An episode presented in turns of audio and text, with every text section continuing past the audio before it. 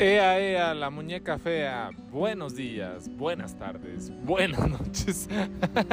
Perdón, es que me contagié un poco de todo el ambiente. Estoy otra vez acá en Reforma, en eh, uno de los rincones favoritos de las representantes de la tía de la Torre Obscura.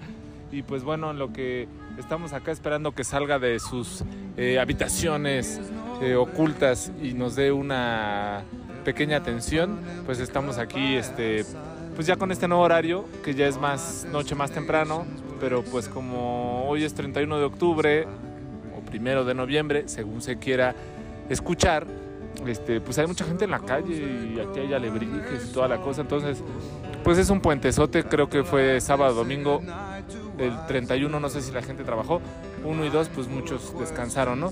Uno que es este tortero, todos los días hay negocio, ya saben, la ubicación ahí en Tlatelolco, Eje Central y Manuel González, torta, tortas libro claroscuro, pregunten por el Mollejas y Pavel y pues ahí los atendemos como se merece, entonces diario atendemos nuestro negocio independientemente del día que sea y pues también nos damos nuestros lujitos de venir a ver a la gente nice, fifi, a su torre obscura como es la tía con todo y que nos manda la secretaria, o sea, su representante del arco, en lo que ella nos puede atender, pues aquí andamos. Y el día de hoy les vamos a reseñar un libro que, eh, pues sí, no es como tal de terror, aunque sí implica algo de terror. La mera idea de que algo así nos pudiera pasar en el mundo o en la vida misma. Y se llama eh, La Policía de la Memoria. Eh, este libro es finalista del National Book Award en el 2019 y del International Booker Prize en el 2020. Eh, su escritora, eh, Yoko Ogawa, eh, ha ganado, entre otras cosas, y no menor, el Akutagawa, que no ha ganado Murakami ni el Nobel. Tampoco Yoko Ogawa, pero bueno, al menos ella, ha ganado el Akutagawa de cuento japonés. Y el Tanizaki, y bueno, y hay otro gran libro de ella, que se llama La fórmula preferida del profesor, que en breve también trataremos de reseñárselo. Pero pues bueno, es una escritora bastante famosa en Japón. Eh, y bueno, esta novela es un tanto, pues por decirlo así, distópica. La presenta Tusquets, 400 páginas. La verdad es que es un libro bastante bueno, bastante interesante. Y, y pasa algo curioso. Eh, eh, todo acontece en una isla en Japón. Ya ven que Japón tiene muchísimas este, islas. Pues en una de ellas de repente, ay, ya me estoy quedando como ciego, creo, perdón, si este, es que aquí traigo mi, en, en, una hoja de esas de estraza, de las que me sobraron de las tortas, anoté ciertas eh, cosas relevantes que les quiero contar de esta reseña para que no se me olvide, porque ya la edad pega. Pero bueno, eh, perdón por si me trabo tantito, es que no alcanzo a entender muy bien lo que escribí. Pero bueno, en esta isla eh, va perdiendo la gente su memoria. y bueno, el personaje principal pierde a su madre. Eh, pues que le va recordando cosas que en antaño se hacían. Una de esas es, eh, y, me, parece muy curioso, cuando nos pasas, si nos llegase a pasar eso sería algo muy lamentable, muy triste, pues el perfume, ¿no? Eh, esta chica, la escritora, o sea, en la obra es escritora, Yoko Gawa es escritora, pero en, la, en, la, en, el, en esta novela, pues también trata del personaje principal, es una escritora, este, cuando le pregunta a su mamá, pues, ¿qué es ese líquido y para qué sirve? Y cuando le explica para qué sirve un perfume, pues se queda sumamente sorprendida como si hubiera eh, descubierto una de las siete maravillas del mundo, pues algo así le acontece. Eh, y también, pues de repente, eh, el gobierno, por eso se llama así, la policía de la memoria, tienen entre sus obligaciones vigilar que la gente no guarde recuerdos o no tenga memoria de las cosas que ellos van decidiendo que no se tenga una memoria y de repente pues deciden que ya no van a tener aves en cautiverio. Por ahí le mando saludos a una abogada que sé que tiene y que vive con una ave. Entonces pues imagínate que de repente te dijera el gobierno, pues sabes que todas tus aves las vas a tener que dejar en libertad y ya del día, de un día para otro ya no vas a poder recordar que existían las aves, entonces ya no vas a saber que en algún momento en nuestro mundo existieron las aves. Y entonces pues de eso iba tratando las cosas y entonces pues la gente como tal no lo sufría porque de repente lo tenías, pero de repente cuando dejabas de tener esa situación o ese recuerdo, pues ya, o sea, violentaban de una forma tu memoria en la cual pues tú ya no recordabas que existieron las aves o que existió un perfume, ¿no? Y ese tipo de cosas hacían, ¿no? Entonces la policía de la memoria se encargaba justamente de eso, de que no tuvieras recuerdos de las cosas que ya no deberías de tener recuerdos, que es algo que como lo que pasa hoy en día, ¿no? Eh, muchas veces eh, las redes sociales, tanta información, lo que hacen es que nos enteremos de lo que quieren que nos enteremos y recordemos lo que quieren que recordemos, pero no realmente lo esencial y lo importante. Hay cosas muy importantes y muy relevantes en la vida misma que no hacen que recordemos, pero sí las banales y las de mercadotecnia y las que generan dinero, esas sí quieren que recordemos, pero no las cosas que nos hacen bien a la vida misma, ¿no?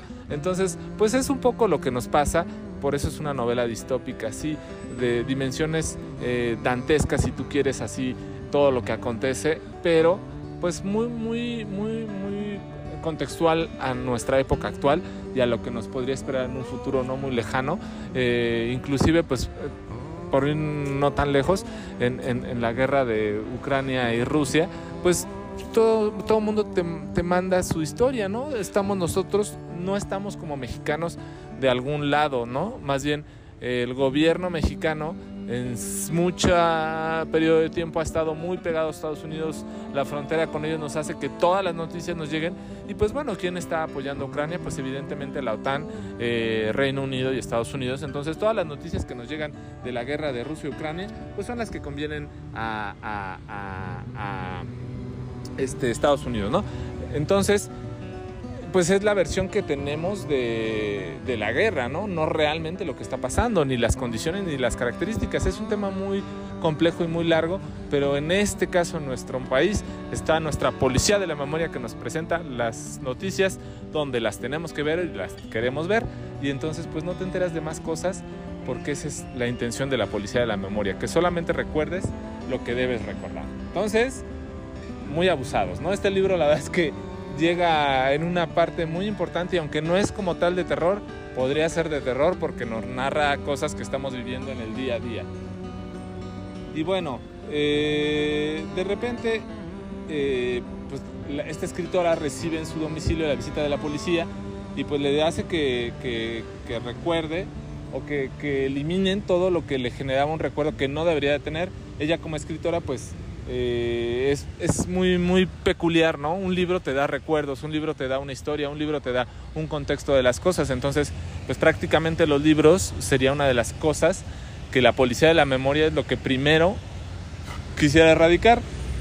La verdad es que no, no me quedó claro, no entendí muy bien por qué a pesar de ser escritora y, y tener, estar escribiendo su tercer libro, pues no le borraron sus, sus avances de este eh, porque pues bueno, una de las primeras eh, cuestiones contestatarias a un régimen de una policía de la memoria o de cosas que no quieres preservar, pues son los libros, ¿no? Entonces, una de las cosas más importantes para no poder continuar con el pensamiento humano y el cambiar las ideas y el tener un progreso y un avance como humanidad independientemente de lo que nos muestre la tele, las noticias, eh, redes sociales, pues son los libros porque te dan un contexto real de las cosas. Entonces, bueno, hasta en los libros pasa, ¿no? Que hay libros del régimen y libros que te quieren vender como, pues ahí están este, muchos, ¿no? Eh, que están acomodados para, pues para que te distraigas inclusive, ¿no?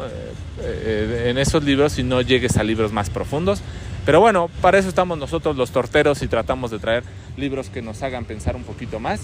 Y bueno, entonces eh, decía algo eh, así muy, muy, muy, muy, muy peculiar eh, y decía, perdón, discúlpeme si les digo que mi papel de estraza está requete borroso. Y decía, el acto de crear un mundo nuevo a partir de las Aplaude más fuerte, aplaude más fuerte, eso es todo. Aquí aplaudiendo los muchachones, eso es todo, bien todos. Aquí un muchacho muy divertido, muy chistosito, muy graciosito y acá divirtiéndose. Sabe que estamos grabando un programa y acá aplaude. Seguramente nos los mandó la tía. El acto de crear un mundo nuevo a partir de las palabras en una isla donde las cosas van desapareciendo no deja de ser extraño. Solo de pensar da temor. Si algún día las palabras desaparecieran, ¿qué sería de nosotros? Ese era uno de los pensamientos que tenía en este caso la escritora y era de lo que más le preocupaba, ¿no? Realmente, que dejara, eh, pues de haber las palabras mismas, ¿no? Lo que les decía de los libros, cuando dejen de existir los libros, ¿qué pasará con nosotros? Ya en algunas eh, disertaciones lo ha expuesto inclusive Humberto Eco cuando vivía, pues qué será de nosotros si los libros dejan de existir. Eh, había una película, no recuerdo el nombre, que salía Denzel Washington, si no mal recuerdo, en el cual eh, una de las cosas más preciadas o más valiosas que conservaban, pues era un libro. Entonces, estos libros siempre los vemos luego como objetos de adorno o de culto o algo así, pero realmente son cosas muy valiosas que hasta que nos acercamos y abrimos su interior y los vamos eh, diseccionando, sabemos que tenemos la gran cosa frente a nosotros. Pero bueno, ya, para no hacer el cuento muy largo ni la reseña muy, muy hostigosa, eh, pues de repente la escritora pierde la voz y eh, pues se tiene que comunicar con, con, la gente pues a través de, a través de pues este, escritos, así como yo en mi papel estraza, y toma clases de mecanografía con el profesor R. A este profesor R pues empieza a tener mucho contacto con él, inclusive un vínculo demasiado cercano y estrecho, y en el cual pues bueno, eh, se va como su em, aprendiz o su alumna más avanzada, eh, en la cual eh, pues por, la situación que no puede hablar, pues es su única forma de comunicarse con el mundo exterior y entonces pues le, toma mucha relevancia a esta actividad. Eh, la policía de la memoria pues ya tenía a ciertas personas eh, pues detectadas y a las cuales tenía que llevar o separar a la cárcel y entonces eh, la, la chica, la escritora, se va a vivir con un anciano y entre los dos pues ocultan al profesor R, que se llama así el, su maestro de mecanografía, y hacen como algo así como en, esta película de... de Ahí esta película Coronia, El Parásitos, ¿se acuerdan cómo estaba bajo la cocina un túnel? Bueno, muchas, en muchas regiones del mundo hay eh, refugios antiaéreos en las, en las casas o antibombas. Entonces, bueno, yo me imaginé algo así que hicieron un refugio ahí y tenían en ese refugio abajo de una alfombrita una escalera que bajaban a una trampilla y podían tener ahí al profesor R. Entonces, pues la vida la siguieron llevando así el anciano, la escritora y, y, y bueno, el profesor R, ¿no? y poco a poco empezaron a ir perdiendo recuerdos y memorias de cosas hasta que de repente un día la gente se despertó y pues ya no tenía o ya no tenía la sensación de la pierna izquierda, ya había perdido el, contexto y lo que significaba poder caminar con la pierna izquierda, tener la pierna izquierda y eso pues a todo mundo impactó. ¿Por qué? Porque decían, bueno, todas las cosas que hemos ido olvidando pues no pasa nada porque las dejamos de tener, las liberamos y ya. No hay pájaros, no hay perfumes, este, no hay este, memoria histórica pero nuestra pierna la seguimos teniendo. ¿Cómo es posible? Y entonces eh, la policía de la memoria pues pasó por, por en algún momento y toda la gente pues preocupada porque pensaban que los iban a llevar presos porque estaban como poniendo de acuerdo, no podían hacer concentraciones. Y pues no, resulta que la policía de la memoria sí tenía esta situación de poder caminar con sus dos piernas y su pierna izquierda intacta. Entonces ahí es eh, una alegoría completa a cómo nos manipulan y cómo nos... Eh, nos venden eh, todas las cosas que le conviene, en este caso, a, vamos a decirle a la gente que trata de dominarnos, ¿no? Y en el cual, eh, en esta historia, pues van perdiendo cosas que quieren, van perdiendo cosas valiosas, sin importarles a estas personas que mandan, pues qué les afecte, ¿no? Entonces, mientras ellos sigan en sus placeres y en sus beneficios, pues aunque ustedes se queden sin piernas, este, nosotros seguiremos bien, ¿no? Entonces la verdad es que es una historia, no les quiero platicar tanto porque es una, una novela muy, muy exquisita, muy buena. Eh, sí, por supuesto, eh, como lo dije desde un inicio, eh, muy contextual si tú quieres, también muy distópica, pero pues nada, nada más terrorífico ni, ni real que la realidad misma que ahora tenemos, ¿no? Entonces, pues ya saben, está en Tusquets, grandísima novela, Yokogawa, La Policía de la Memoria, se te va bien rápido y está muy buena. El final, la verdad es que es un poco este, triste, complejo, y si ahorita lo que les he platicado les ha parecido eh, terrorífico, pues el final pues, quizá les va a doler más en el corazón. Pero al menos creo que hemos tocado cosas esenciales, al menos eh, para mí, eh, en el cual de las cosas más valiosas que tenemos es nuestros recuerdos. Y esos valen la pena siempre preservarlos, compartirlos eh, por supuesto a veces venerarlos, ¿no? Entonces, eh, ojalá eh, ustedes se den tiempo de hacerlo en sus cosas particulares que disfrutan y les hacen bien, con la gente que quieren también con sus libros y por supuesto compartiendo sus libros y, y, las cosas que les han dejado algo valioso, que es lo que nosotros tratamos de hacer, como les digo, cada semana. Y pues bueno, eh, en estas fechas, pues qué más que tener en nuestra memoria a toda la gente que, que se ha muerto, pero en vida, pero sigue en nuestro corazón y como tal en nuestra mente. Entonces es un libro homenaje, por supuesto, a todos aquellos que ya no están en el eh, plano presencial y físico, pero sí en el total espiritual y mental, que finalmente es lo más valioso que a veces tenemos y no nos damos cuenta, los recuerdos y las cosas que nos hacen despertar cada mañana y nos hacen acostarnos cada noche. Eh, todo aquello que llena nuestra mente de recuerdos, ilusiones y por supuesto emociones, sonrisas y a veces tristezas. Pero bueno, eh, espero que haya sido un, buen libro homenaje eh, a toda la gente que, llena nuestra memoria día a día y se acerquen a él. Ya saben, Yokogawa, eh, la policía de la memoria. Yo soy Pavel y nos estamos escuchando otro miércoles por acá. Buenos días, buenas tardes, buenas noches.